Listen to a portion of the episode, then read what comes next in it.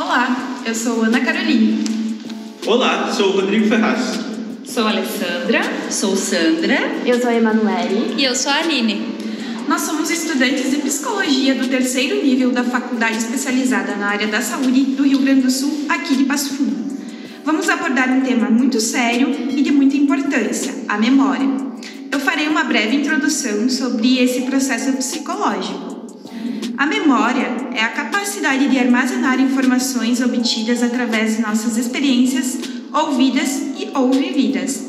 Ela tem forte relação com a aprendizagem humana, pois a aprendizagem é nada mais nada menos que a obtenção de novos conhecimentos e faz o uso da memória para reter as informações no cérebro. Eu convido a minha colega Alessandra para falar sobre os tipos de memória. Olá, pessoal. Então, eu vou falar sobre as divisões da memória, começando pela memória de longo prazo, que dentro da memória de longo prazo temos a memória declarativa explícita, que envolve dois sistemas de memória, a episódica e a semântica. Ale, o que Oi. seriam esses tipos de memórias episódica e semântica? Então, Ana, a memória episódica ela é o resgate de informações em um dado momento cronológico, como por exemplo, término de um relacionamento, casamento, uma formatura e etc. E a semântica, ela é responsável por consolidar o conhecimento do mundo à nossa volta através das palavras, como por exemplo, associar a palavra gato a uma figura de um animal. Temos também a memória declarativa implícita, que corresponde às memórias que podem ser invocadas por ações a memória de curto prazo, que nos determina reter uma determinada quantidade de informação durante um período de curto prazo, e a memória operacional. Ali, com relação à memória operacional, como ela funciona? Manu funciona assim. Ela é responsável pela manutenção temporária e pela manipulação de informações servindo para que as operações mentais sejam realizadas online, no decorrer de sua coleta e recoleta. Permite o uso e o gerenciamento e a organização das informações, ultrapassando os limites de memória de curto prazo, que exige reverberação e constante de informação. Uh, me explica um pouco melhor sobre a memória prospectiva? Sim, Rodrigo, e bem lembrado. Para concluir, então, a gente tem a memória prospectiva, que é a capacidade de lembrar-se de executar uma ação planejada para o futuro. Requer que o indivíduo recorte tanto da natureza de um evento, como a hora o que ocorrerá baseado no tempo. Agora, vamos ouvir a nossa colega Aline, que vai nos explicar como a memória é formada. É contigo, Aline. Bom, a sua formação ocorre através de conexões pelos neurônios ou células nervosas no cérebro que estão ligadas a pontos chamados sinapses. Ao captar a informação através dos órgãos visuais, elas são encaminhadas para diferentes partes do córtex visual, recebendo informações operacionais de curto prazo, após encaminhadas ao hipocampo, que é responsável pelo armazenamento em longo prazo, que utiliza fatores emocionais para que possam ser reativadas. Esses fatores emocionais, como por exemplo a tristeza num término, auxiliam no processo de memorização, formados por conexões neurais localizadas na amígdala, permitindo ação rápida. No cerebelo e nos glândulos basais, são memorizadas habilidades e hábitos inconscientes, como andar de bicicleta, dirigir, entre outros. Agora, convido minha colega Sandra, que irá falar um pouco sobre o envelhecimento da memória. Todas as funções que envolvem sinapses, a melhor forma de melhorar e de conservar a memória em todos os tipos e suas modalidades é a prática. Sabe-se que o uso melhora a função da sinapse em geral e a falta de uso as atrofia, tanto anatômica como fisiologicamente. Há uma grande perda neural por volta do primeiro ano de idade, que declina de maneira exponencial logo depois. A perda continua ao longo da vida e a um ritmo menos intenso. Em pessoas normais, essa perda não consegue atingir o limiar mínimo para ocasionar doenças. Em pessoas com quadros degenerativos, como por exemplo Parkinson ou Alzheimer, a perda se acelera a partir de determinado momento em determinadas regiões do cérebro.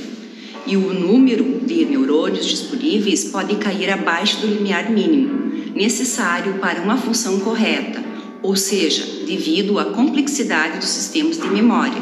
Esta pode se tornar deficitária em diferentes patologias, que atingem etapas distintas da vida e que acometem diversas regiões cerebrais. Nossa, Sandra, me explica como que isso acontece. Ali, isso acontece, no caso, quando ocorre a demência, né? Uma alteração cerebral associada a comprometimento intelectual.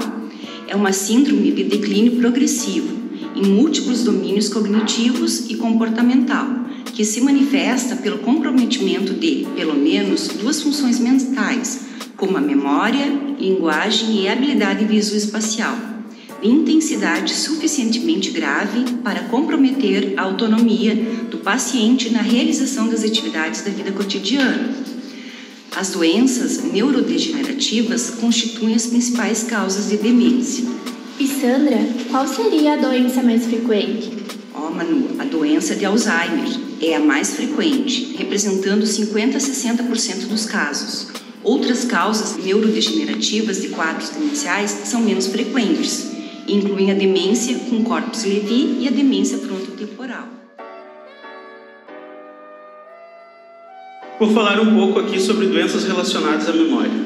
Acho interessante iniciarmos respondendo uma pergunta muito normal quando falamos de perda de memória. Será que a Aline teria na memória dela qual seria essa pergunta? Ou deu branco ali? Bah, acho que eu lembro. Quando o esquecimento pode ser preocupante? Isso mesmo. Esta é a, a, ela está com a memória em perfeito estado. Olha só, Aline, mesmo que não se trate de uma situação mais crítica, sempre é recomendado ter uma atenção e cuidado com qualquer sintoma. Lógico que não precisamos nos assustar, mas toda alteração em seu corpo e principalmente na saúde mental, porque essa alteração vai mostrar indicações. Assim, logo podemos procurar ajuda médica e psicológica para que essa dúvida seja sanada mas vou ao longo desse bate-papo com as meninas deixar tudo mais seguros sobre as doenças e também alguns sintomas. E aí, meninas, estão entendendo? Estão me saindo bem? Qualquer dúvida que a minha memória me fale, tentaremos juntos esclarecer. É isso aí, Rodrigo. Tudo certinho. certo. Então vamos lá. Então, bora ver algumas doenças. Estados mentais e consequências de uso de substâncias que podem causar a perda de memória, esquecimento e confusão mental. Sabia, Sandra, que é muito comum a gente confundir esses três tópicos pelos sintomas que eles demonstram? Sim, Rodrigo, realmente, pela proximidade dos temas, podemos confundi-los. Por isso, Sandra e pessoal, devemos sempre procurar a ajuda de alguém especializado no assunto, pois caso se precise iniciar o tratamento adequado o mais breve possível. Pois é, Rodrigo, importante mesmo. Vamos buscar ajuda. Isso aí. Mas voltando aqui, falando em perda de memória, logo nos dá aquele frio na barriga e já pensamos no pior. Mas esses sintomas são mais específicos quando há algo mais grave acontecendo. Uh, como é mesmo seu nome, Rodrigo? ah, tá me pegando, né? Vamos ver uns exemplos. Esquecimentos de palavras utilizadas no dia a dia, nomes de pessoas de convívio próximos e diário, locais onde deixar objetos regularmente, como chaves, carteiras, óculos e etc. Mas nesse caso tem que ser sempre o mesmo local. Esquecimento de eventos importantes e programados na rotina. Situações cotidianas familiares que acontecem diariamente, sendo de curto e ou longo prazo. Nesses exemplos, e se tiver acontecendo mais do que dois, é necessário buscar ajuda médica. Meio pesado esse assunto, né? E aí, Manu, tem alguma curiosidade aí pra gente trocar essa vibe? Tenho sim, Rodrigo. Trouxe duas curiosidades sobre a memória bem legais. A primeira é que fatos marcantes são gravados para sempre. Acontecimentos com alta carga emocional ficam gravados para sempre na nossa memória. Como exemplo, pode-se pedir para as pessoas o que elas estavam fazendo no dia em que aconteceu o ataque de 11 de setembro, Raramente alguém vai dizer que não lembra. E a segunda é que o excesso de açúcar prejudica a memória após os 40 anos. Com o passar do tempo, nossa capacidade de lembrar das coisas vai diminuindo, e a partir dos 40 anos, o metabolismo fica mais lento, e dessa forma, a digestão da glicose é mais devagar. Em um estudo recente do neurologista Scott Small, foi apontado que os níveis de açúcar elevados prejudicam a função de uma parte do hipocampo que também é o principal ponto afetado pelo envelhecimento. Que show, adorei! Valeu, Manu! Então, pessoal, para terminar minha parte, o uso de substâncias lícitas e ilícitas pode alterar o sistema cognitivo e interferir diretamente no cérebro e, por consequência, alterar a memória. Alzheimer, doença degenerativa do cérebro, usando perda de memória. Demência, grupo de sintomas cognitivos e sociais que interferem nas funções básicas, causando disfunções de pelo menos duas funções cerebrais: memória e discernimento. Estresse e ansiedade. O mais comum dentre os jovens é a causa principal para a perda de memória repentina, com lapsos de memória. Ei meninas, quem aqui nunca disse, bah, me deu branco? Sim, é verdade. E por último, depressão e outros transtornos como o transtorno bipolar. Est uh, são estados mentais que podem afetar neurotransmissores cerebrais, causando alteração da memória e pode ser confundida com Alzheimer no seu estado inicial. Esse foi o nosso podcast informativo e explicativo de forma bastante descontraída sobre a memória.